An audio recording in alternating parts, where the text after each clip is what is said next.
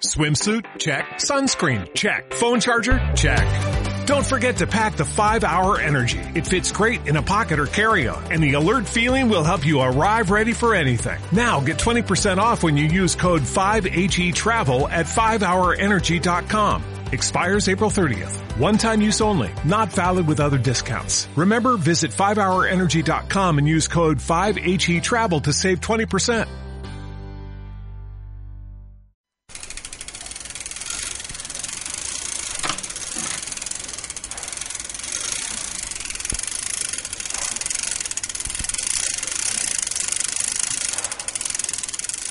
Para una bicicleta, entre dócil y de conducta modesta, constituye una humillación y una befa la presencia de carteles que la detienen altaneros delante de las bellas puertas de cristal de la ciudad. Se sabe que las bicicletas han tratado por todos los medios de remediar su triste condición social, pero en absolutamente todos los países de esta tierra está prohibido entrar con bicicletas. Algunos agregan y perros, lo cual duplica en las bicicletas y en los canes su complejo de inferioridad.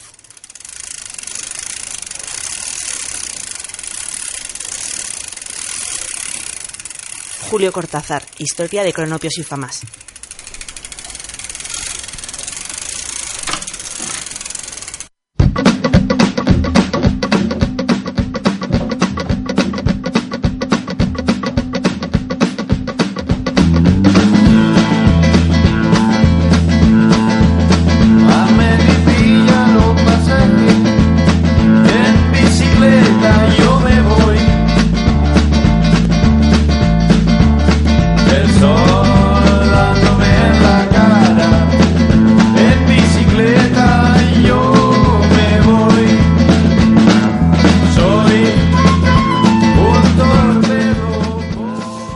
Bienvenidos y bienvenidas a Pata de Cabra, un programa que se emite desde el estudio central de Ágora Sol Radio, radio libre, autogestionada y asamblearia.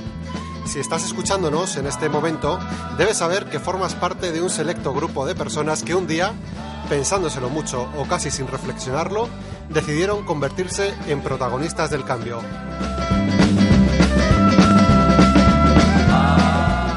Formas parte de ese grupo de personas que cogieron su bicicleta, de montaña, de carreras, de paseo, y salieron a la calle para reivindicar su espacio, para transformar la ciudad de nuevo. El otro día leí una frase, no recuerdo dónde, que decía, las bicis llegaron antes, y ahora se le podría añadir, y permanecieron después.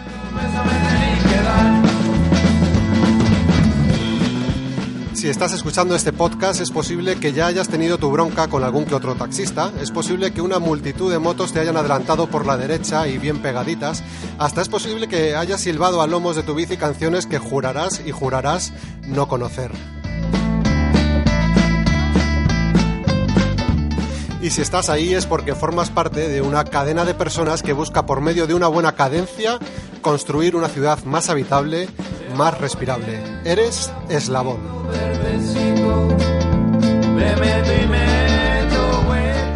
Hoy en el programa hablaremos con Juan del Río, biólogo, activista, educador e investigador para la sostenibilidad. Además contaremos con NeoJ que vendrá con su sintetizador de tweets y con Manel, con nuestro incombustible colaborador. Charlaremos también de candados y de seguridad con la gente de Casa de Bicis y escucharemos consejos de nuestro oficio Edu Rojo y daremos además voz a otro de esos ciclistas anónimos que día a día se mueven sobre las dos ruedas.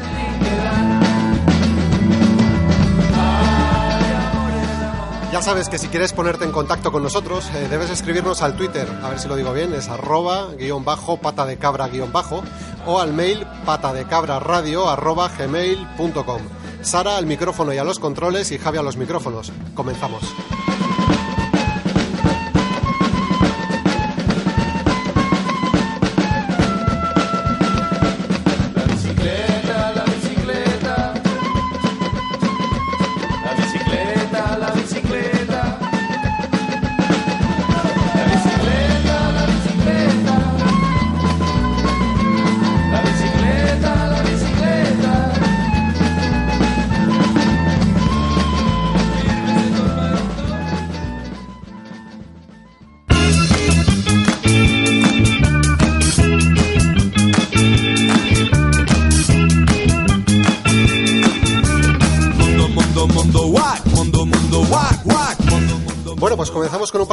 Pueden interesaros, noticias pasadas, presentes o futuras que tienen que ver con las dos ruedas y que no están de más conocer. Si no fueran suficientes los beneficios que te aporta la bicicleta, ahora además pedalear, Sara, parece que tiene premio, ¿no?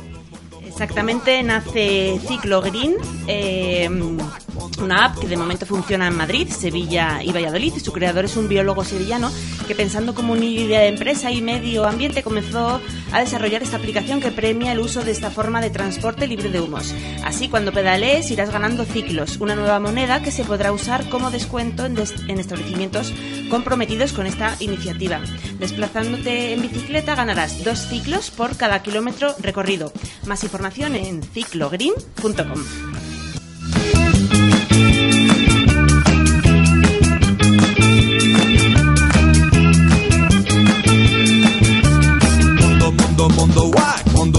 wack, wack, mundo, mundo, mundo, wack, mundo, mundo, wack, wack, mundo, mundo, mundo, wack, mundo, mundo.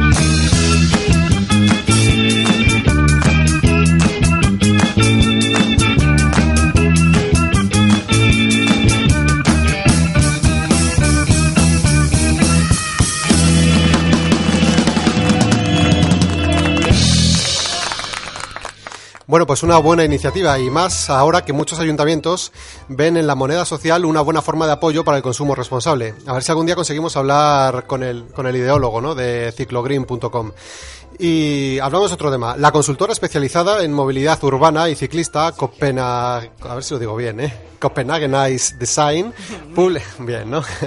publicaba recientemente un informe con la lista de las 20 ciudades del mundo más amables para moverse en bicicleta. Copenhague ocu- ocupa este año el primer lugar. Casi una de cada dos personas se mueve en bici por esta ciudad. Y le sigue Ámsterdam en este ranking. Sevilla es la primera ciudad española que aparece y se encuentra este año en el puesto número 10. Un muy buen puesto si no tenemos en cuenta que el año pasado estaba en el cuarto. En el informe se le da un tirón de orejas a los políticos locales y se les pide que ya que tienen una infraestructura envidiable no dejen morir el proyecto de una Sevilla amiga de la bici. Barcelona ocupa el decimoprimer lugar. Ha subido seis puestos desde el año pasado. Mejorar su infraestructura y calmar un poco más el tráfico son los únicos puntos que le invitan a mejorar para que siga siendo ejemplo para otras grandes ciudades. Buenos Aires en el puesto 14 es la primera latinoamericana y Minneapolis y Montreal son las otras dos únicas ciudades no europeas que aparecen en este top 20. Madrid, en cambio, aún se encuentra en el tercio inferior del índice, muy lejos de estas ciudades que acabamos de nombrar. Y es que en Madrid parece ser que somos humildes hasta en los rankings de amabilidad con la bici. Bueno, pues a ver si entre todos y con el esfuerzo del ayuntamiento conseguiremos o conseguimos que Madrid escale posiciones en este ranking, Sara. A ver, a ver.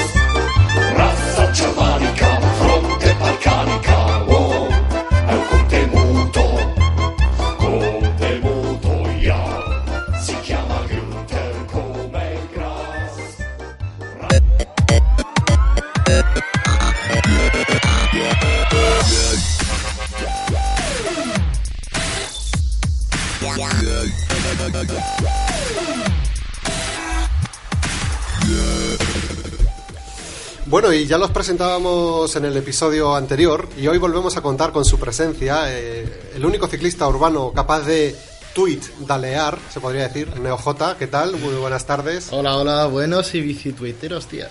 Eso. Nos trae las escaramuzas, el silbicio de bala- el silbido de balas y hasta las emboscadas de esa gran red de microblogging que es Twitter.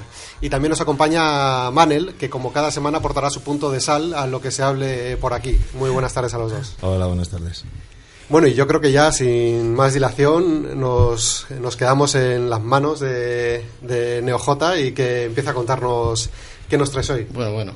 Esta semana ha sido un poco mezcla de bici y política. Eh, hemos visto mucho como la bici ha sido protagonista no solo en las redes sociales, también eh, se ha pedaleado en los medios generalistas, principalmente por los nuevos alcaldes que han entrado en los ayuntamientos después de las elecciones. Muchos de ellos de nuevas formaciones que representan una nueva forma de hacer las cosas. ¿no? Así tenemos, por ejemplo, a nuestra nueva alcaldesa de Madrid, Manuela Carmena, que desde el minuto uno ha hecho apología de la bici por ser una usuaria habitual. Ahí está el aplauso. Cuando, cuando se abrió su cuenta de Twitter para, para, para participar en las elecciones, se puso eh, como foto, como foto de Twitter, una, una de ellas que salía con su bici Specialized. Eh, ahí ¿Una Specialized tiene? Sí, sí, una, Ah. no, tiene dos, creo. Tiene dos. Sí, sí. Tiene una VH eléctrica Una también. Por si acaso se le pincha una. Tiene Eso otra. es. Muy bien. Entonces dejando un poco claro cuáles son eh, sus intenciones.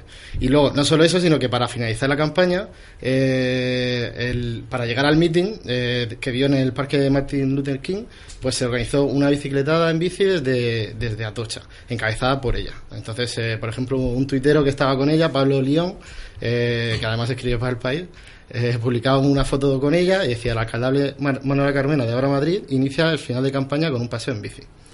Pues sí, la verdad es que yo creo que esa imagen sí que pasó, ¿no? Rodó y rodó y rodó por las redes sociales.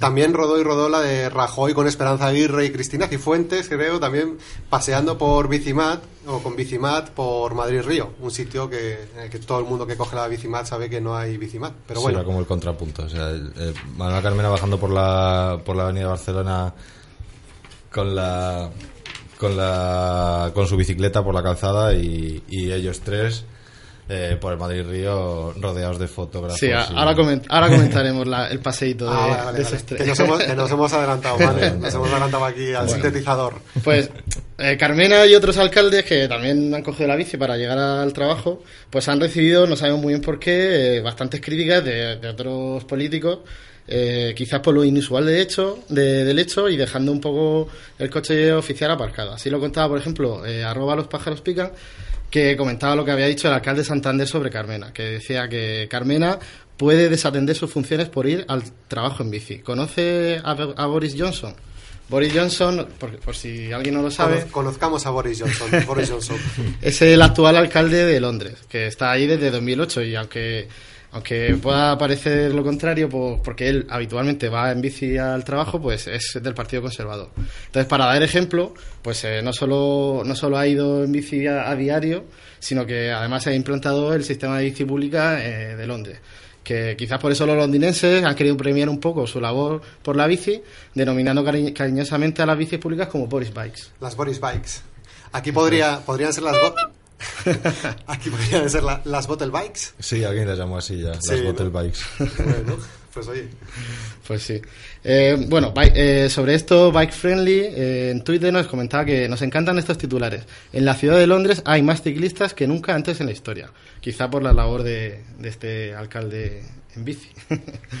y bueno, volviendo a lo que comentabais antes, también en campaña, pues hemos visto, eh, parece que ha sido trending topic eh, el hecho de, de hacer campaña y subirse a una bici para, para un poco pedir el voto a la gente. Sí, como que, como que la bici parece que está de moda en la publicidad. Eso Eso, es. eso, ha revertido en las agencias de comunicación, que a su vez han nutrido a, los- a las agencias que llevan los- a los políticos, y al final todos los políticos han acabado subiéndose a una bici, unos con más gracia, otros con menos. Pues eso, por, eh, la foto de la campaña de Políticos en Bici ha sido la que todos, la que habéis comentado antes, que ha sido la que hemos visto a Rajoy, a Cifuentes y a Aguirre, eh, una a cada lado de Rajoy, eh, por Madrid y Río en Bicimar. En la red, pues bueno, se hicieron miles de memes con esa foto, la gente lo, la le hacía Photoshop, y por ejemplo hay una muy épica de Jorge Ramos donde se ve a Rajoy levantando el vuelo junto a, sus dos compañeras eh, y llevando en la cesta de la bicimada a, a Ete. Y la pregunta sería, Manel, ¿quién era, quién hacía de ET? ¿Quién era el extraterrestre ahí? Ahí lo dejamos. Seguramente sería Floriano por ahí. Muy bien, continuamos. Oye, Sobre, sobre esto, bueno, comentaba, por ejemplo, Chema Campillo, en la sexta aparece, para decir que ir en bici se ha puesto de moda, usan el acto de campaña de Rajoy. Matar. Freshwater comentaba, un aplauso al estratega del PP que le ha dado a Rajoy una bici pequeña sin ajustar a sus 1,90 centímetros de altura. Sí. Porque en la bici se veía claramente Ahí que, está el aplauso para. para se veía claramente que le venía mm, que no estaba bien ajustado el sillín y Yo además pedaleaba con los talones. Le iban dando los, las rodillas en el pecho. O sea, era tremendo. Yo tengo una teoría sobre ese tema y es que él dijo que, bueno, él es de carretera, ¿no? Es ciclista de carretera y entonces es dijo verdad, que, que tener entre las piernas algo eléctrico como que no lo podía controlar mucho y entonces dijo yo que pueda tocar el suelo con los pies. Está, está Pues- chapado, Oh my god. está chapado a la antigua. Bueno, Bueno, no, no todas son cosas malas sobre esa foto. Rubén Carbonero eh, nos puso cosas buenas de que Rajoy se haga fotos en bici. Normaliza. Creen en ello como positivo. Ratifica que tiene buena imagen, incluso en el PP. No, no todo Puede ser. críticas. Puede ser, puede ser. Pero bueno, la palma de todos estos temas de políticos y bici eh, se la llevó el nuevo alcalde de Valencia, Joan Ribó, que bueno, él sí que es un ciclista muy habitual, eh, ya lo hacía, ya iba al ayuntamiento previamente en bici y bueno, su primer día como alcalde, pues llegó y se hizo una foto que fue muy popular en las redes, eh, que en la que se veía pues, entrando pues, en la cochera por donde solía entrar el coche de Rita Barbera, el coche oficial de Rita Barbera, y con dos policías un poco mirando la escena y con cara de sorprendido. Los policías eh, sí que es verdad que esa imagen es antológica. No sabían muy bien qué hacer, si, si engrasarle un poco la bici o, o hacer el saludo, ¿no? Este que... Saludar así, Cuadrarse. en plan militar. Bueno, eh, un valenciano como Rubén Lodi decía, qué ilusión me hace ver a Ribó usando la bici. A veces te sientes tan despreciado por ir en ella. Un poco, mm, pues, eh, eh, Sí, vanagloriándose de que por, por fin un alcalde que va en bici. que ver a tu alcalde en bicicleta pues hace un poco como que te sientas un poco mm, más, más apoyado en, cuando vas tú en ella. Pero claro, no, no todo iban a ser palabras buenas. eh. Está claro que, bueno, eh, mucha gente no muy pro bici, que digamos, también cogió esa, esa foto, como hicieron con Rajoy, y se hicieron miles de memes eh, en la que se hizo Photoshop a las fotos. Bueno, cambiaban la bici, pues cosas como, como avestruces, burros, o un dinosaurio en la que iba montado Ribó entrando al ayuntamiento. Bueno, muy cómico todo, si no fuera porque a la vez de todo esto, un, pues políticos de signo contrario al de eh, pues, se sentían un poco amenazados por, por estos ejemplos, que son un poco tan opuestos a lo que ellos normalmente eh, han hecho y estamos acostumbrados a que hagan. Y bueno, para, para ridiculizarlo, eh, escribió un, un tuit. O sea, Eh, me está diciendo que hubo gente a la que le molestó que un recién nombrado alcalde llegara a su puesto de trabajo en bicicleta, ¿no? Eso es. Y esa, y esa persona es un político, ¿no? Eso es, es el Vale. protagonista del unfollow de, de hoy. es Vicente Aparici, eh, arroba Aparici54, que es senador por Valencia de- del PP. eh, escribió el siguiente tuit que fue el que trajo cola. Eh, abro comillas. que alguien vaya al trabajo en bicicleta no es ninguna novedad. Que vaya sin el casco es una infracción. Multa arribó. Creó un hashtag solo para esto, pero le salió un poco el tiro por la Le salió el tiro por la culata. De hecho, es que el- el- el- este senador es un senador de medio ambiente, que encima tiene, tiene más narices que un senador de medio ambiente vaya en contra de la bicicleta. Es como... Hay que, Bueno. hay un- es un poco, no sé si todo el mundo que nos está escuchando lo, lo podrá entender, porque eh, hay un poco un- un- una, una controversia, porque la gente cree que el casco es obligatorio en bici siempre, y no es así. Eh, Según la DGT, el casco solo es obligatorio eh, para vías interurbanas y para menores de 16 años. Ahí está. Bueno, pues yo creo que está bien el apunte, ¿no? En ciudad, para menores de 16 años. Para menores de 16 años. De el 16 resto para es arriba, aconsejable, pero no obligatorio. Cada uno hace lo que quiere. Puedes ponértelo si quieres o no, no, pero no estás obligado. O sea, no está prohibido ir sin casco. O sea, que estamos hablando de un político que se dedica ¿no? al tema medioambiental y que desconoce cualquier tipo de, de ley ¿no? que haya alrededor de la bicicleta. Muy En. Twitter le llovieron muchas críticas, por ejemplo, Marta Serrano, que decía el nivel de desconocimiento de nuestros políticos sobre leyes es fascinante. Coismar, que eh, escribía, pero si Rajoy salió hace cuatro días con Cifuentes y Aguirre sin casco. Juanites, que estuvo aquí en el programa pasado, escribía que un alcalde vaya en bici al trabajo sí es novedad. La cantidad de dichosas sobre el casco, desgraciadamente no. Y a su vez, también Juanites hablaba de mal ejemplo, en mi opinión, es ser senador, desconocer la normativa y ponerse en evidencia en las redes sociales. Efectivamente. No solo no, no conoces, sino que además eh, intentas ¿no? Eh, crear o sí, asentar cátedra. Eso es. Bueno, después de toda esta polémica, se publicaron varias noticias en la prensa. Bueno, pues él borró el tweet y también, pues, eh, como en, en nuestro unfollow anterior de- del programa pasado, pues se dedicó a eh, bloquear a todo el mundo que, que le tuiteaba diciéndole que, que por qué, cómo era posible que un senador desconociera la norma. ¿Hay algún bloqueado en esta mesa? Yo. no sé por qué, No me por bloquean siempre que... Sí, siempre te cae.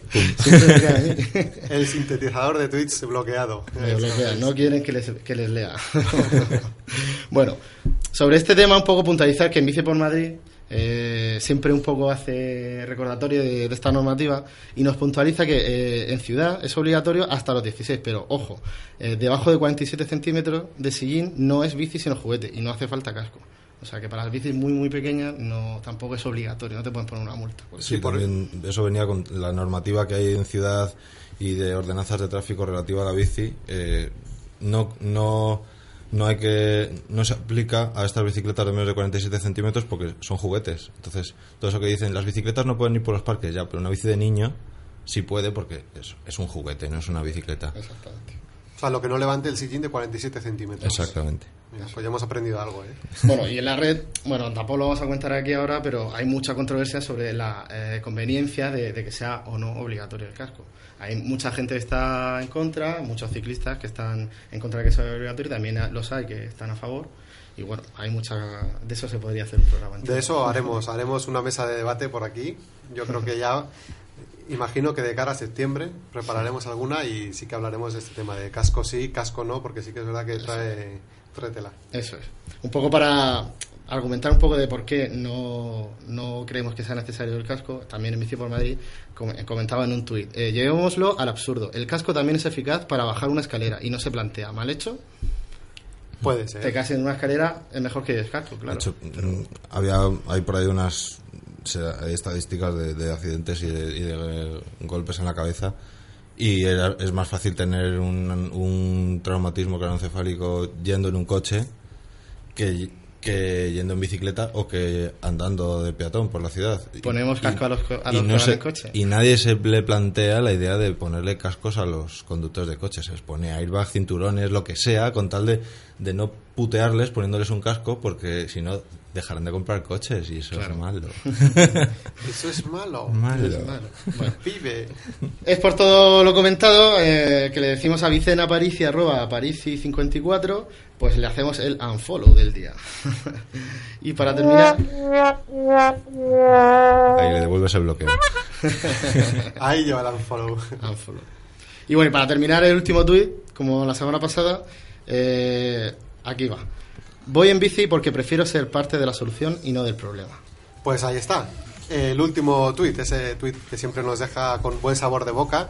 NeoJ, muchísimas gracias por estar un día más aquí en pata, de, en Pata de Cabra y te esperamos para el siguiente, a ver qué nos traes bien, con tu sintetizador. Y Manel, muchísimas gracias Manel una vez más por, por estar por aquí, nuestro colaborador habitual ya también. Que nos vemos dentro de 15 días.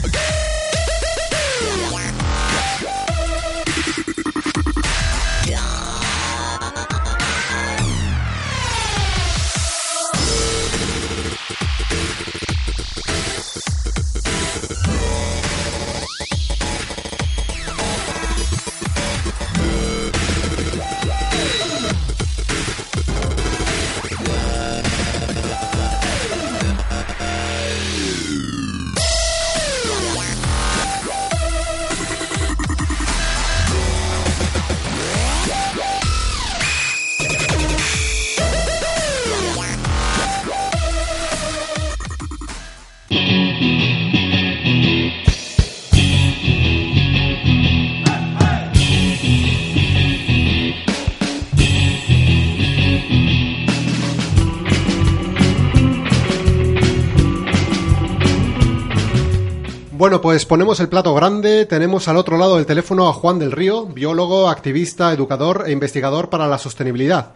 Vuelca su carrera en la promoción de nuevos modelos de vida sostenible y algo es algo que tiene mucho que ver con el uso de la bicicleta, Sara. Así es, Juan del Río forma parte del movimiento de transición. Hace poco tuvimos la suerte de escucharle en la presentación de su libro, que se llama Guía del Movimiento de Transición, cómo transformar tu vida en la ciudad, y teníamos muchas ganas de entrevistarle aquí en Pata de Cabra. Eh, Juan, buenas tardes. Hola, buenas tardes, Sara. Hola, Juan. La primera pregunta, ¿cómo surge y cuándo y, y en qué consiste el- este movimiento de transición? Bueno, pues el, el movimiento de transición es, es un experimento social muy grande que comienza, pues como todos los experimentos, como algo muy pequeñito, eh, en este caso en un, en un pueblo de- del sur de Inglaterra, del suroeste de Inglaterra. Y empieza, pues a partir de, de una serie de personas que, eh, sensibilizados por la problemática sobre todo del cambio climático y del pico del petróleo, la crisis energética, pues intentan empezar un proceso participativo, colectivo, de cómo ese municipio, que se llama Totnes, pues podría organizarse eh, pues para ser autosuficiente a nivel energético. Y evidentemente, pues ello implica eh, pues todas las áreas que nos podamos imaginar, desde la alimentación hasta el transporte, eh, la educación, etcétera, etcétera. Y ese es un poco el, el inicio que fue pues en torno al 2005-2006. ¿Y en España ya hay ciudades en, en transición? Pues en España hay unas eh, aproximadamente unas 50 iniciativas. Eh, mm, trabajar a escala de ciudad, eh, la verdad es que es como muy grande, ¿no? Es como muy muy difícil. Entonces, en general, las iniciativas tienden a ser más locales y, y encontramos iniciativas desde eh, barrios como el de San Martín la Verneda en, en Barcelona, o, o pueblos eh, pequeños como el de Cardedeo, o ciudades también como la de Granada, por ejemplo. En fin, que, que hay, en- hay iniciativas en contextos muy, muy diversos. Y, y sí, hay iniciativas. eh, desde el 2008 eh, aparecieron pues, los primeros grupos en, en España y poco a poco ha ido cogiendo fuerza y la verdad es que, bueno, es el comienzo, pero, pero esto está avanzando y cada vez hay más interés y, y más proyectos interesantes. O sea que de momento los que vivimos en ciudades grandes como Madrid o Barcelona lo tenemos un poco más difícil, ¿no? Para formar parte de este movimiento. Todavía tiene, tiene que tener mucho recorrido hasta que nos llegue, ¿no? Bueno, en, a ver, hay muchos proyectos eh, o, o iniciativas que están muy alineados con, con el de transición, como puede ser la permacultura, el movimiento del decrecimiento, etcétera, que están muy presentes en, en ciudades como Madrid o Barcelona. Eh, de hecho, el primer grupo de transición que apareció en, en España fue en la ciudad de Barcelona. Lo que pasa que la, la- cada, cada contexto, cada lugar, pues como que tiene unas características eh, especiales. Y trabajar en la ciudad, pues es difícil, porque claro, hay que pensar que al final estamos hablando de personas corrientes, como tú y como yo, que deciden organizarse para cambiar el lugar en el que viven. Y claro, cambiar mm, o influenciar eh, un barrio o una calle, pues es posible, pero cambiar la ciudad entera, pues es, es más complejo, ¿no? Lleva de más, todas maneras, más tiempo, por lo menos, mucho más tiempo. Claro, de todas maneras, sí que hay ejemplos muy potentes en, en ciudades a lo largo del mundo y son sobre todo iniciativas a nivel de barrio que después se entrelazan y crean redes. Por ejemplo, en, en Londres hay unas 100 iniciativas locales. Ujú. Y Juan, ¿la bici qué papel juega en, en este movimiento de transición? Que te- Sabes que te, te preguntamos eh, por esto en concreto, porque nuestro programa Claro, trata claro. sobre fomentar la bici eh, ver. urbana. La bici fomenta un, un papel crucial. Pensemos que eh, tenemos que rediseñar, pues básicamente todo de nuestra manera de vivir y el cómo nos movemos y nos desplazamos de un lugar a otro es, es, es vital. Y, y, bueno, evidentemente tenemos que ir cada vez eh, realizando nuestras labores y nuestras funciones más cerca del lugar en el que vivimos y, y- el transportarse, sobre todo para las cortas y medias distancias en bici, va a ser cada vez más, más importante. O sea que yo, eh, desde luego en mi vida personal, utilizo la bici todos los días y, y vamos, eh, es como, eh, como de cajón, ¿no? Es un, es un, medio de transporte cómodo, haces ejercicio, eh, es divertido. Eh, sí, sí. Y hay muchos proyectos de movilidad que dentro de, de los grupos de transición que lo que hacen es justamente promover la bici y no solamente para, transport, para transportar eh, eh, personas o mercancías, sino también a modo didáctico e ilustrativo para eh, demostrar cómo se puede generar energía también eh, pedaleando, ¿no? Ay, ahora, ahora que lo dices leyendo tu libro, eh, recuerdo un, bueno, eh, una iniciativa que era en Valladolid que se llamaba Pedaleando Cena bajo las luces o algo así, ¿no? Muy, Sí, muy, en- muy curiosa. Sí, sí, en, en Portillo, por ejemplo, y en otros lados, en Barcelona también lo hemos hecho, eh, pues simplemente, em, por ejemplo, si haces un, un paseo en documental o, o unas fiestas, o, pues claro, imagínate tener ahí varias bicis y que todo el equipo de sonido y de luz pues eh, funcione a través de, de- de dinamos, vamos, de ruedas. Sí. Y es muy, es muy visual, es muy... Bueno, es como que es como la vida misma, que si no pedaleas no, no, no se ilumina, ¿no? Y, y entonces, claro, cuando, cuando eh, la gente está cansada, pues eh, lo que hacemos es simplemente levanta la mano y aparece un relevo, ¿no? Claro. Pues Juan, además, bueno, leyendo tu libro me ha encantado otra, otra, bueno, muchas frases que tienes estupendas. Está, hay muchas tuyas, está en este caso no es tuya, que sí dice mucha gente pequeña en muchos lugares pequeños cultivarán pequeños huertos que alimentarán al mundo. Yo ya para terminar, Juan, eh, si alguien quiere comenzar en esta transición, hacer, hacer suya esta frase que, que citas en tu libro, eh, ¿dónde puede conseguir este, este libro guía? ¿Dónde puede empezar a, a informarse? Bueno, primero decir que ahora mismo, esa es una, una de mis eh, pequeñas eh, reflexiones o aprendizajes en los últimos años visitando grupos por todos lados, realmente hay muchísimas eh, iniciativas que pueden tener nombres diversos, pero que seguro están sucediendo en el lugar en el que vives. Entonces, lo primero que te diría es que eh, investigues un poco qué está pasando a tu alrededor. Eh, después, concretamente, hablando del movimiento de transición, eh, bueno, evidentemente está esta guía, este libro, que es el primero que se escribe en castellano. La página web es juandelrío.net y ahí pues podéis leer desde mm, algunos trocitos del libro hasta ver dónde conseguirlo. Está bien distribuido por toda España, así que no tendréis problema. Yo suelo recomendar que vayáis a vuestra eh, librería de, de barrio pequeñita y lo pidáis ahí en vez de ir a una grande. Sí, sí.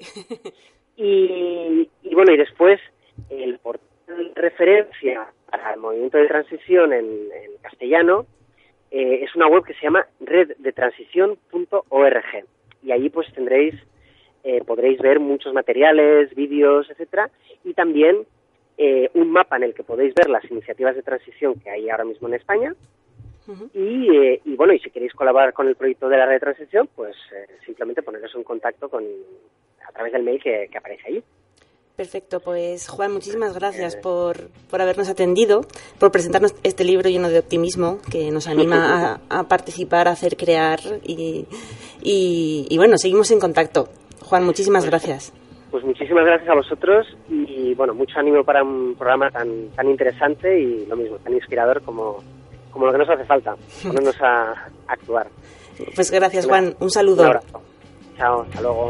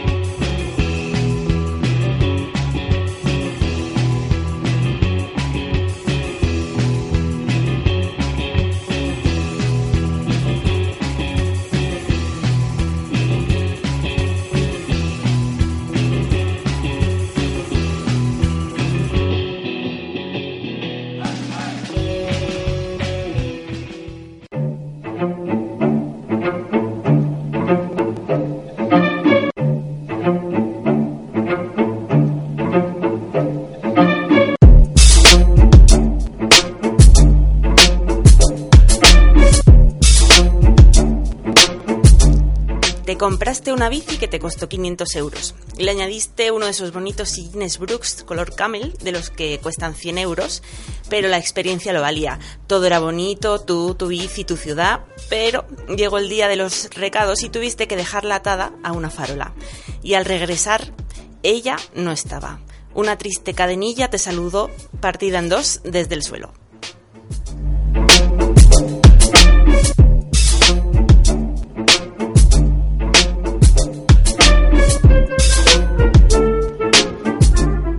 Para evitar situaciones como esa, hoy Javi se acerca a Casa de Bicis para charlar con Raquel sobre qué candados son los más eficientes para que la bici siempre esté ahí cuando regresemos.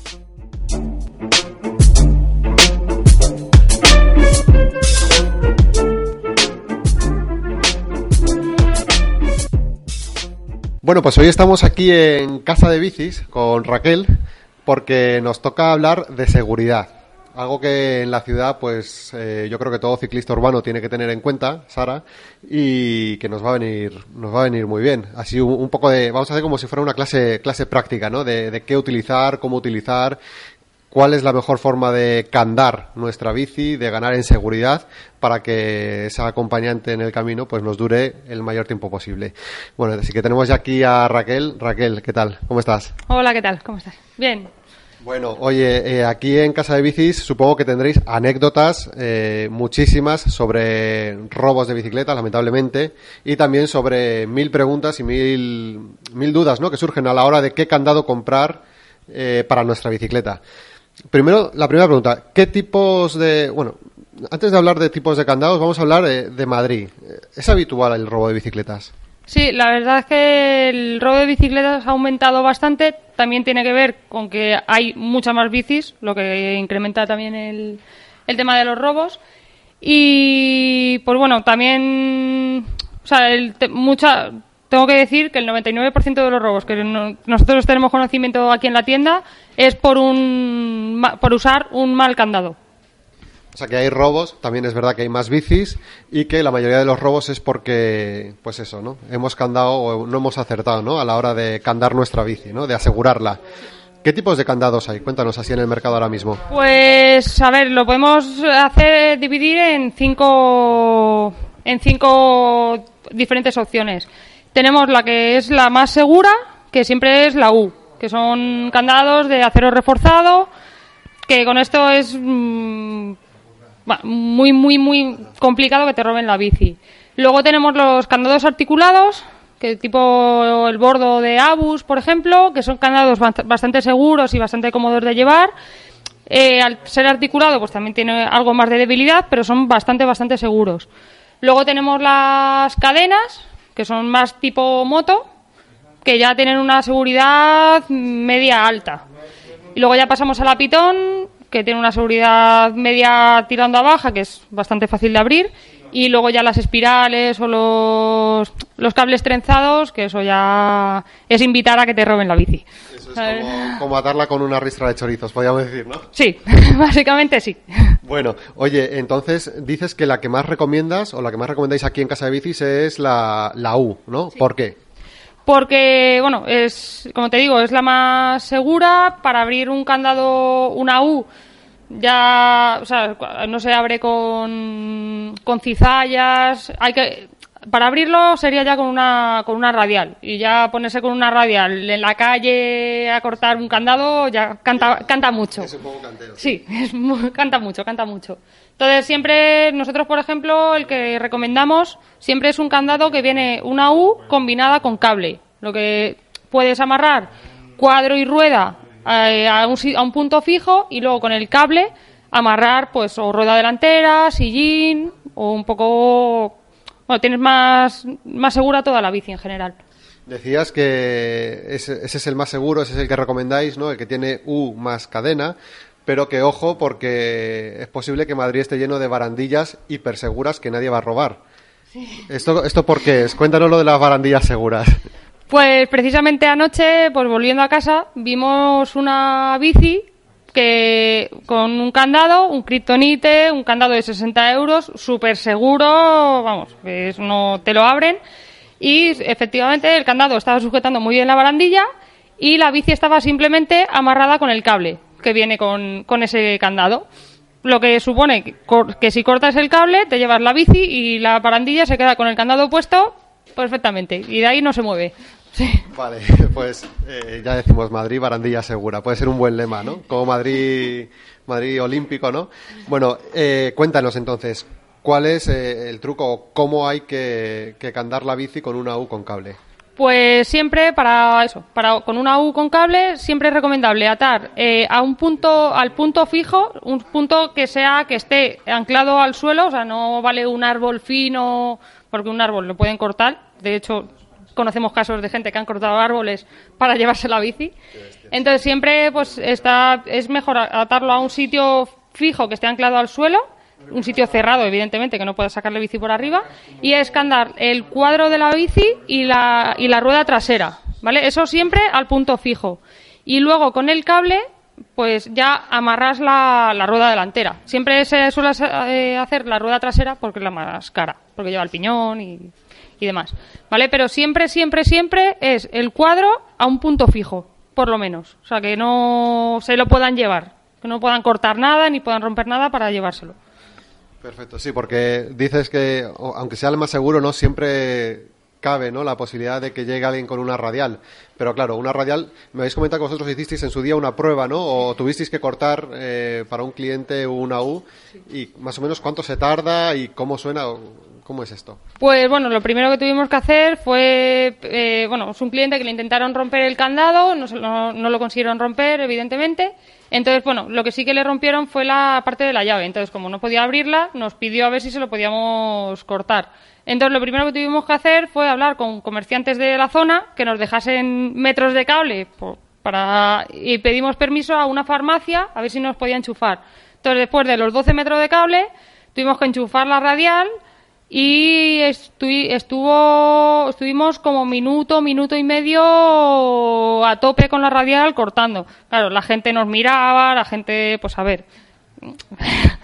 Que no, no, no pasa desapercibido, ¿no? El utilizar una radial, con lo cual, digamos que por eso la U puede ser de lo más seguro que, o lo más seguro que tenemos, ¿no? Y básicamente que un ladrón va a lo fácil. O sea, un ladrón no se va a complicar la vida porque lo que quiere es robar la bici y, digamos, venderla rápido. O sea, es dinero fácil. No, cuando, cuando ve una bici candada con una U, no suele ir a por ella. Lo que suele ir es a, siempre habrá una bici al lado, por desgracia, que, ten- que tenga un mal, un, marca- un mal candado, que lo cortará, se llevará la bici en un minuto y la venderá fácil. Oye, Raquel, y eso te quería preguntar, por vuestra experiencia de clientes, ¿qué tipo de bici suele robar el caco aquí en Madrid, por ejemplo? Aunque supongo que esto es extrapolable a, España, a Iberoamérica, a, mil sitios, ¿no? Pero ¿qué es lo que se suele llevar? Pues eh, la gente piensa que las bicis viejas y feas o más antiguas que no las roban, que lo que quieren son bicis de alta gama o de calidad y eso es totalmente falso. O sea, el ladrón lo que va a robar es una bici que sea sencilla de robar. O sea, eh, nosotros conocemos casos que han robado todo tipo de bicis, la bici de la bici más cochambrosa a una bici de alta gama, pero que estaba atada con un candado, o con un mal con un cable. Entonces, lo que va a ir es a lo fácil. Eso segurísimo. Si una bici cara está bien candada, no van a ir a por ella. Si una bici mala está bien candada, no van a ir a por ella. Van a ir a lo fácil. Oye, y ya para ir terminando, aunque luego tengo otra pregunta más, pero eh, cuéntanos qué tipo de marcas vosotros como expertos recomendáis. Ya sé que esto es hacer un poco de publicidad, pero yo creo que es información que le puede venir bien ¿eh? a nuestros a nuestros escuchantes. Pues a ver, siempre en cuanto cuando hablamos de candados, de buenos candados, siempre se habla de Kryptonite, de Abus, como las marcas buenas, buenas. Luego hay, ahora hay muchas más, mar- muchas más marcas, pero bueno, nosotros, por ejemplo, pues también trabajamos con Cefal, con Luma, que bueno, son candados que son también uh, de un poco más baja gama, pero también pues son son calidad, son de buena calidad, vamos. Y bueno, trabajamos también con Abus, con Kryptonite y son que son los que más los, los mejores, vamos. Vale. Eh, hablabas antes también, me comentabas antes de la entrevista que hay eh, otras medidas que nos pueden venir bien, ¿no? A la hora de ganar seguridad para nuestra bici. Por ejemplo, lo de las tuercas, ¿no? Eh, evitar abre fácil, ¿no? Sí, eh, los cierres rápidos, pues es un sistema muy fácil de, pues eso, como bien, como su nombre indica, que lo abres en nada y en 10 segundos te has llevado, te has podido llevar una rueda, un sillín. Entonces siempre es recomendable pues cambiar ese tipo de cierre rápido por un cierre Allen o por un hay cierres también de seguridad que llevan una llave especial que pues eso, tienes que llevar esa llave para poder abrirlo y siempre hay trucos pues eso para asegurar los elementos más fáciles de sacar en la bici como puede ser pues las ruedas, los sillines y eso añadido a un buen candado pues hace que tu bici esté mucho más segura. Que tu bici vuelva a casa, ¿no? También. Que vuela contigo. Muy bien, oye, pues Raquel de Casa de Bicis, muchísimas gracias por, por haber estado hoy con nosotros. Ya sabéis que vamos alternando Casa de Bicis más que Parches, que son colaboradores habituales ya del programa. Y que nada, nos vemos dentro de aproximadamente, o volvemos a hablar dentro de dos programas. Muchísimas gracias. Gracias a ti. Hasta luego. It was shit, but the way I spit now, you'll go wow. I'll be flowing like a showman, poet in the lowlands, prosing with my vocab, broader than the hoe's ass. His sanity was rough, so I went to refine it. Profanity, the new linguistics, I define it. There's no more competition on this earth that I can handle, so I went to the end of the universe to find my mantle. Rap is my one, my all and my only. So when I stick it on the stereo, Bueno, pues ya estamos por aquí. Cada semana traemos a Pata de Cabra el testimonio en primera persona de un ciclista urbano, un anónimo que, bueno, pues hoy le ponemos nombre y le ponemos voz. Y está con nosotros ya, por aquí por los estudios centrales de Agora Sol Radio, eh, José Luis Espejo. Espejo, ¿qué tal? ¿Cómo estás? Muy bien, buenas tardes. Muy buenas tardes. Oye, esto ya es tradición eh, en esta sección de tú y tu bici. La primera pregunta, ¿qué bici tienes? Bueno, yo tengo una bicicleta que si te digo la verdad no sé de qué marca es el cuadro, lo compré de segunda mano, repintado, destrozado. Eh, y luego todo el resto de la bicicleta es una bicicleta de carreras, eh, lleva componentes de campañolo y nada, le tengo ahora para el veranito puesta una alforja, o sea, un, un soportín para no sudar demasiado. Y eso es una bicicleta de carreras reconvertida, con las ruedas con dibujo, para no, con- para no matarme cuando llueve. Muy bien, bueno, oye, pues ya nos has dado muchísimas pistas, algún que otro consejo y además he de decir, me está señalando aquí Manel, que Espejo ha venido, ha entrado literalmente en el estudio con la bicicleta. Sí, está aquí, está aquí, a la, mi tenemos, izquierda. la tenemos con nosotros y se puede decir que es la primera bicicleta que entra en el programa Pata de Cabra. Lo subiremos a Twitter para que la conozcáis. No tiene nombre, ¿no? Eh, Eh, imperiosa, imperiosa. Muy bien. Homenaje, homenaje a Jesús Gil. Siempre, siempre. Siempre imperiosa. Oye, vamos ya a entrar, vamos a ir entrando en- más materia, ¿no? Eh, ¿Para qué tipo de desplazamientos utilizas tú la bicicleta aquí en Madrid? Yo ahora sobre todo la estoy usando para ir a trabajar. Eh, trabajo, bueno, uno de los trabajos que tengo está a unos 7 u 8 kilómetros y entonces es la distancia justa para, bueno, para refrescarse un poco y llegar en menos tiempo que en el transporte público. Y luego aparte de eso, algunos fines de semana, cada vez menos, para, para hacer deporte. La misma bicicleta para las dos cosas. ¿Te pasa a ti lo de que la utilizas de lunes a viernes y llega el fin de semana y dices, mira, te quiero mucho, pero te voy a dar un descansito? No, porque yo no tengo un trabajo de lunes a viernes, tengo trabajo Ah, mm, menos días, ocasional, entonces no me llego a hartar de lunes a viernes. No, no. Y por lo general lo que apetece es, bueno, no tener que ir, o sea, ponerte esta ropa así, estas ropas tan ridículas ajustadas, pues ponerte el culot y, estas, y ir a hacer kilómetros de verdad sin, sin tener que rasparte. Claro, ya es otra, ¿no? Otra modalidad. Es Otra como- cosa, claro. Como coger otra bici, ¿no? Eso es. Imperioso 2. Imperioso. Se nota mucho, ¿eh? Lo del culot, no me preguntes. Eh, No sabes por qué, pero... Oye, eh, me decías que de, de casa al trabajo. Sí.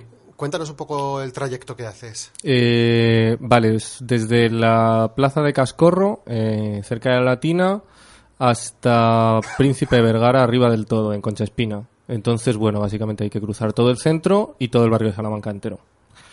Eh, lo cual además le permite ver uno todos los días las cuestiones de ¿no? la, la diferencia de clase. Uno la, la- la- la circula día a día. Y también la limpieza de las calles. Entonces, Se eh, nota la limpieza, ¿no? Se nota mucho, sí. sí, Cuando sí. vas en bicicleta estas cosas parece que no, pero, Sí. pero se notan. Vas, viendo, vas viendo cosas que de- dentro de un coche no se ven. Sí, y andando peor, claro, todavía. Entonces, bueno, pues nada, es cruzar el centro, eh, salir hasta la calle Felipe IV, eh, rodear el retiro y luego el barrio de Salamanca, pues por alguna de las calles que sube, Castelló, cualquiera de las calles pequeñas. Esto en verano, por las sombras y porque voy sin prisa. en invierno cuando hay que apretar para no helarse de frío, porque además eh, yo salgo del trabajo bastante tarde por la noche. Eh, entonces, mm, Príncipe Vergara, Velázquez, cualquier calle por la que tengas que ir forzando. Forzando, ¿no? Sí. Como Para jugar un poco con... Para no helarte, claro. Sí, sí. Pues ahí tenemos otro de los, ¿no? Me parece una- un buen truco, ¿no? Que yo creo que nos podríamos apuntar más de uno. Y es que para el verano, cuando el sol cae fuerte, en las calles anchas, lógicamente, se va a notar más. Y en cambio, en las calles que son estrechas, de un solo carril, con edificios que tengan al menos tres, cuatro plantas, pues ahí como que nos vamos a refugiar un poquito más. Y igual incluso llegamos a, no fresquito, pero sí que la sombra siempre se agradece bajo unos pocos grados, ¿no? Sí, sí. Esto es más viejo que las ciudades. Esto, ¿no? Sí. Eh, Hay que por algo, por algo, todas las ciudades egipcias y árabes no tienen calles anchas. Muy bien. Oye, una, una recomendación de trayecto para la gente que suele hacer un recorrido por el estilo, pero que digamos que sean poco avezados o que estén comenzando a usar la bicicleta. ¿O qué recomendaciones les haces tú a la gente que, que mañana se lanza? Porque seguro que hay alguno que nos está escuchando que dice, a mí me apetece coger la bicicleta, estoy escuchando a espejo y quiero que me dé un par de tips, ¿no? Que se llaman ahora. Bueno, eh, lo primero, siempre mirar la ruta por internet. O sea, en Google, bueno, en internet o en un mapa, ¿no? tampoco hay que ser eh, tecnófilo. Eh, en, cualquier, en cualquier mapa, mirar la ruta que vas a hacer, a ser posible con las direcciones de las calles y siempre, siempre, siempre evitar las calles anchas en un principio y salir con bastante más tiempo del que necesitas. Ir sin prisas, ¿no? Ir sin prisas. Pues una buena recomendación también. Primero, Mm. mirad bien el recorrido, incluso digamos que te puedes eh, planear hasta, hasta tener un par de recorridos por si acaso hay alguno que te falla, ¿no? Claro, porque además, por lo general, cuando no sabes a dónde vas, siempre vas a tener que dar cuatro vueltas, sobre todo si no te conoces la dirección de las calles y si tienes que evitar las calles anchas. Porque la mayoría de las personas entiendo que estamos acostumbrados a ir o en, bici, en, perdón, o en autobús o en coche, con los que siempre coges ca- calles anchas en Madrid, y entonces aquí hay que hacer justo lo contrario. Aquí hay que buscar siempre un poco el resguardo de la calle estrecha. Eh, supongo que... ¿Cuánto tiempo llevas tú pedaleando por Madrid? Tiempo, ¿no? Eh, ocho años. Ocho años ya. O sea, que eres veterano de guerra, se podría decir. Hombre, nota el cambio. Has notado el cambio, ¿eh? En ocho años es lo que te iba a decir. Te habrán pasado mil cosas. Sí. Buenas, o sea, buenas experiencias, ¿no? O de decir, qué bien, Mm. otras no tan buenas. Cuéntanos así alguna buena experiencia, algo que recuerdes de estos ocho años de, de uso de la bici aquí en Madrid. Pues tampoco tengo así ninguna en particular buena. Eh, en realidad, la mejor experiencia que tengo en bici tengo que decir que no es urbana y que es cuando el año, el verano pasado, me fui a hacer una ruta por entre Asturias y Galicia. Eh, y que aunque no sea urbana, creo que es muy recomendable para cualquiera que usa bicicleta a diario para ver, bueno, un uso, ot- otro uso, vaya, otro, uso tipo. bastante, sí. Que no llega a ser deportivo, aunque acabas destrozado, pero, pero que está bien. Y en general, la verdad, eh, también por el interior, el uso, el uso diario, a mí lo que me gusta, y aquí me voy a poner un poco pesado, es la cuestión de que ir en, bici es casi un modo de moverse que permite, a diferencia de otros modos de transporte, usar el sentido común. O sea, no, ya, no, no digamos ya andar, que te permite pensar mientras andas, pero sí que es verdad que moverte en bici pues te permite reinterpretar constantemente todas las, las normas cívicas y las normas de movimiento. Y otra cosa, y ya es la última, es el hecho de no hacer nada de ruido. O sea, a mí el tema de la contaminación acústica me, me interesa y me parece bastante paradójico que eh, un coche en el que tú estás metido dentro del coche y respiras toda esa sensación de interioridad y de privacidad y de espacio personal esté haciendo un montón de ruido, ¿no? Mientras que uno cuando va en una bici se tenga que chupar todo ese ruido, pero en realidad esté disfrutando y promoviendo lo público y, y el espacio común.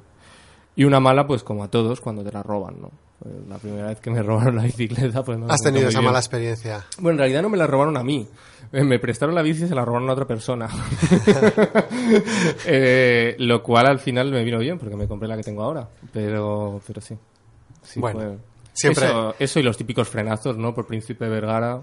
eh, cuando llueve, que la verdad es que esos te, te, te quitan las ganas a ratos. Esos te curten, ¿no? También, te curten como ciclista urbano. Sí, sí. Oye, pues qué buenas reflexiones que has hecho. La del ruido me ha, me ha encantado, especialmente. Sí que es verdad, ¿no? Que siendo tan silenciosos, ¿no? Eh, los coches en su interior, el ruido y lo molestos que son, y en cambio una bicicleta que no hace ruido, pues tiene que estar chupándose todo el ruido del resto y, y aparte, Mm. aparte de tragando también los, los malos humos, vaya.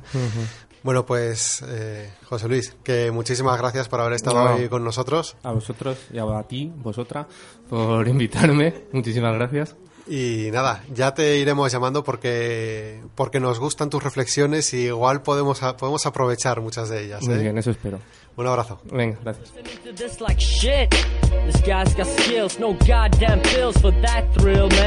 Rap is our universe, rap was our birth. Rap is the way that we get away with curse. And we know what we do when we do what we do. And the pain that you feel is from our verbal shoes and your ass.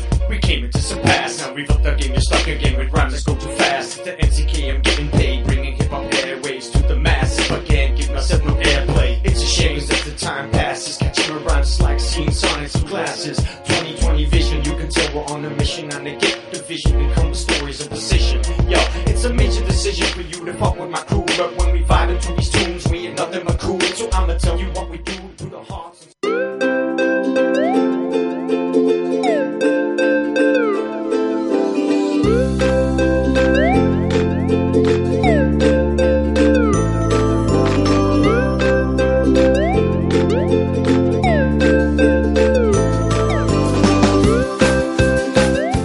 Hoy no ha podido estar en directo con nosotros nuestro oficio de cabecera, Edu, pero tranquilos, un aparato tecnológico de última generación llamado grabadora nos ha permitido hablar con él, salvando así las diferencias espaciotemporales que nos separaban.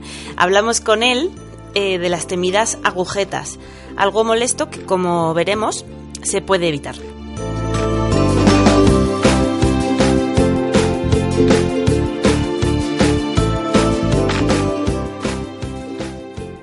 Bueno, pues sí, Sara, ya estamos aquí en vivo, pero no en directo, con nuestro oficio de cabecera, como decíamos antes, que es Edu Rojo y que hoy, eh, bueno, lo primero, ¿qué tal? ¿Cómo estás?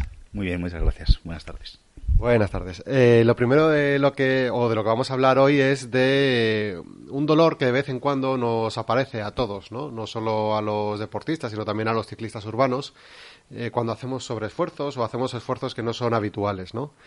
Eh, que son las agujetas, las, las temidas agujetas. Entonces, bueno, yo creo que la primera pregunta, Edu, es eh, que nos expliques, ¿no? ¿Qué es realmente la agujeta? ¿Qué son las agujetas? Bien, una agujeta en realidad es un dolor muscular localizado, eh, resultado de un esfuerzo, eh, evidentemente, de un deporte, de ejercicio físico. Se caracteriza por un dolor localizado después de realizar un ejercicio de intensidad mayor de la que estamos acostumbrados. Este dolor, como he comentado, es puntual, pero sobre todo tiene una intensidad mayor a las 24 o 48 horas después de haber realizado el ejercicio. Y este suele durar bastantes días más. Eh, en realidad existen varias teorías, ¿no? pero la más acertada sobre todo es que se producen microroturas fibrilares por el tema de la contracción muscular, sobre todo una contracción excéntrica, en la que los orígenes e inserciones de los músculos se eh, separan, entonces las, las células, eh, los, los miocitos se, se rompen y por eso surge el, el dolor. ¿no? Ese dolor es en las primeras fases, pero luego estas microroturas, que la célula no desaparece, sino que se cicatriza y se vuelve a reconstruir, provocando que estas fibras sean más resistentes, más fuertes y por ello una mejora muscular. O sea que digamos que salimos más fuertes de las agujetas, ¿no? Eso es. En el fondo entonces no son tan malas. Mm, Siempre y cuando se sepa saber cómo es el dolor y identificarlas bien, sí, sí, sí, sí que son buenas. O sea que bueno, hay que saber gestionarlas, vale. Decíamos o hablábamos antes, ¿no? Que tú comentabas que, digamos, bueno, son microroturas, ¿no? Fibrilares, pero que antes se pensaba que o se creía que era o había otra teoría, ¿no? Al respecto. Eso es, el, el mismo término de agujetas, ¿no? Viene de, aguja, ¿no? Se, pinchaba, se pensaba que antes había pues unos cristales de ácido láctico eh, que pinchaban físicamente realmente el, músculo, ¿no? Eso viene a raíz de una, de una teoría, de, un- de unos estudios que hicieron en el 56, que era con unos músculos que los, diseccionaban, entonces encontraban ácido láctico y, por ende dijeron, bueno, pues estos cristalitos seguro que están aquí, pinchan el músculo, lo inflaman y por eso el dolor localizado. Pero eso se ha, se ha demostrado con el tiempo. De hecho, ese mismo estudio luego se, no, no había una demostración empírica real y se, ha- se desestimó. Y igual que esa teoría empírica que se desestimó, ¿no? Hay otro, otras teorías, ¿no? En torno a las agujetas que todos seguro conocemos, ¿no? Y que, que bueno, son los remedios populares de, de ayer y de hoy, ¿no? Eh, ¿Qué remedios hay que son populares y que yo no sé realmente qué tienen de, buenos o de, correctos? todo el mundo tiene abuela, ¿no? Y todo el mundo le han dado consejos sobre cualquier tipo de dolor, molestia, etcétera. Con las agujetas siempre se ha estimado el hecho de beber, de beber mm, tanto antes, después, durante el ejercicio, pues eh, agua con bicarbonato, con azúcar, pero eso no tiene ningún efecto, ni preventivo ni posterior con respecto a las agujetas. Eh, luego hay gente pues que se pone calor, que se aprieta, que eh, mm, ciñe más el músculo. Eh, hay muchos remedios, cada persona tiene su, su, su teoría, pero bueno, estas son completamente ineficaces y no, no se han comprobado.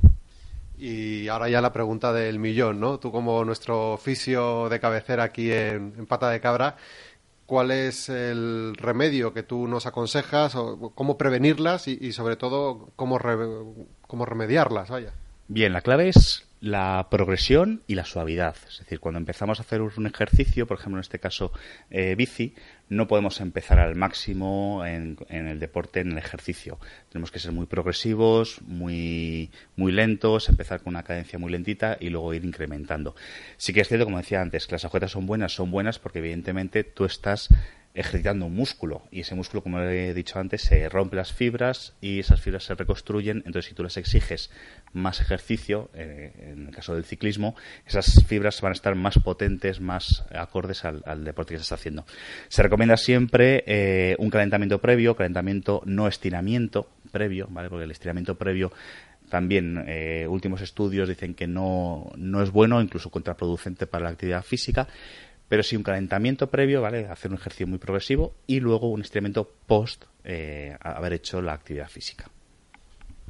Correcto, vale. Pues y yo creo que ya ahora sí, eh, si se nos olvidó hacer este calentamiento, si cogimos la bici desde casa rápido porque llegábamos tarde al trabajo o vete a saber por qué, eh, y ya tenemos con nosotros, ya son residentes ¿no? de, de, nuestro cuerpo las agujetas, eh, ¿qué hacemos? Eh, ¿cómo, ¿Cómo las trabajamos? Bien, una vez que ha surgido la agujeta, eh, se recomienda mucho, eh, por ejemplo, si te estás duchando con agua fría sobre todo las agujetas en el caso del ciclismo son muy habituales en, en los cuádriceps, ¿no? en el muslo o en isquiotibiales o en gemelos, detrás de las piernas.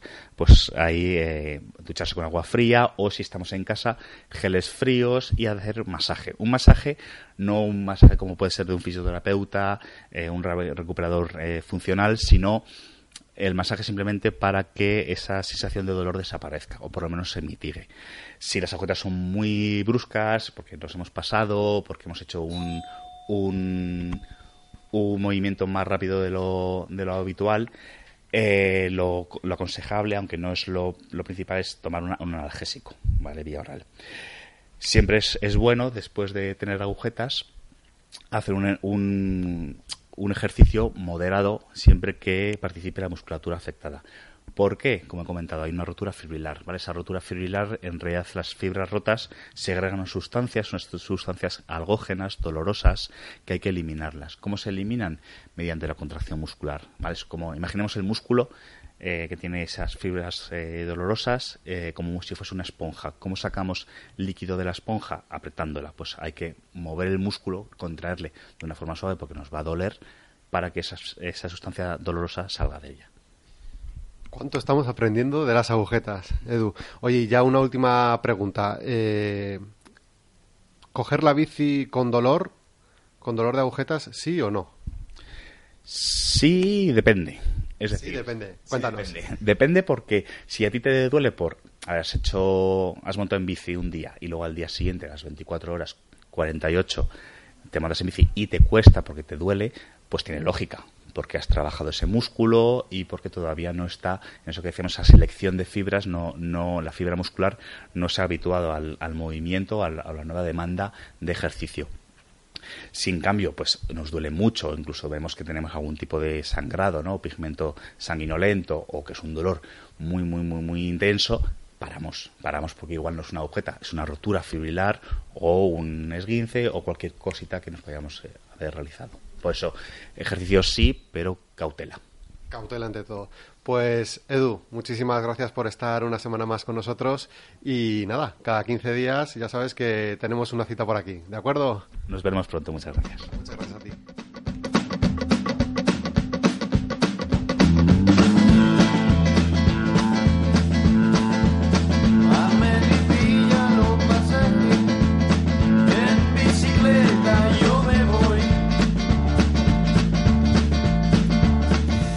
Pues hasta aquí el programa de hoy, episodio 3 de Pata de Cabra. Muchísimas gracias por haber compartido con nosotros este rato y gracias a todos los que han hecho posible que hoy salgamos al aire.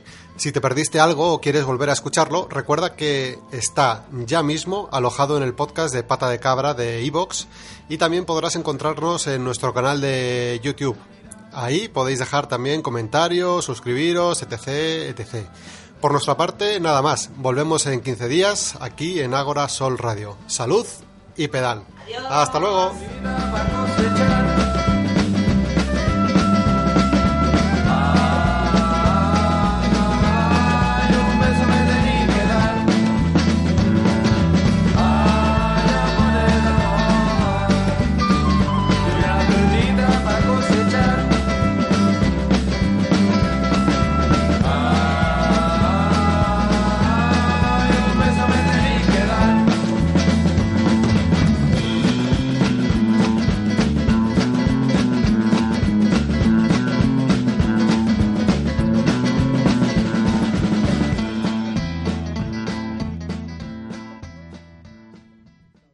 Sherwin Williams somos tu compa, tu pana, tu socio, pero sobre todo somos tu aliado, con más de 6.000 representantes para atenderte en tu idioma y beneficios para contratistas que encontrarás en aliadopro.com. En Sherwin Williams somos el aliado del PRO.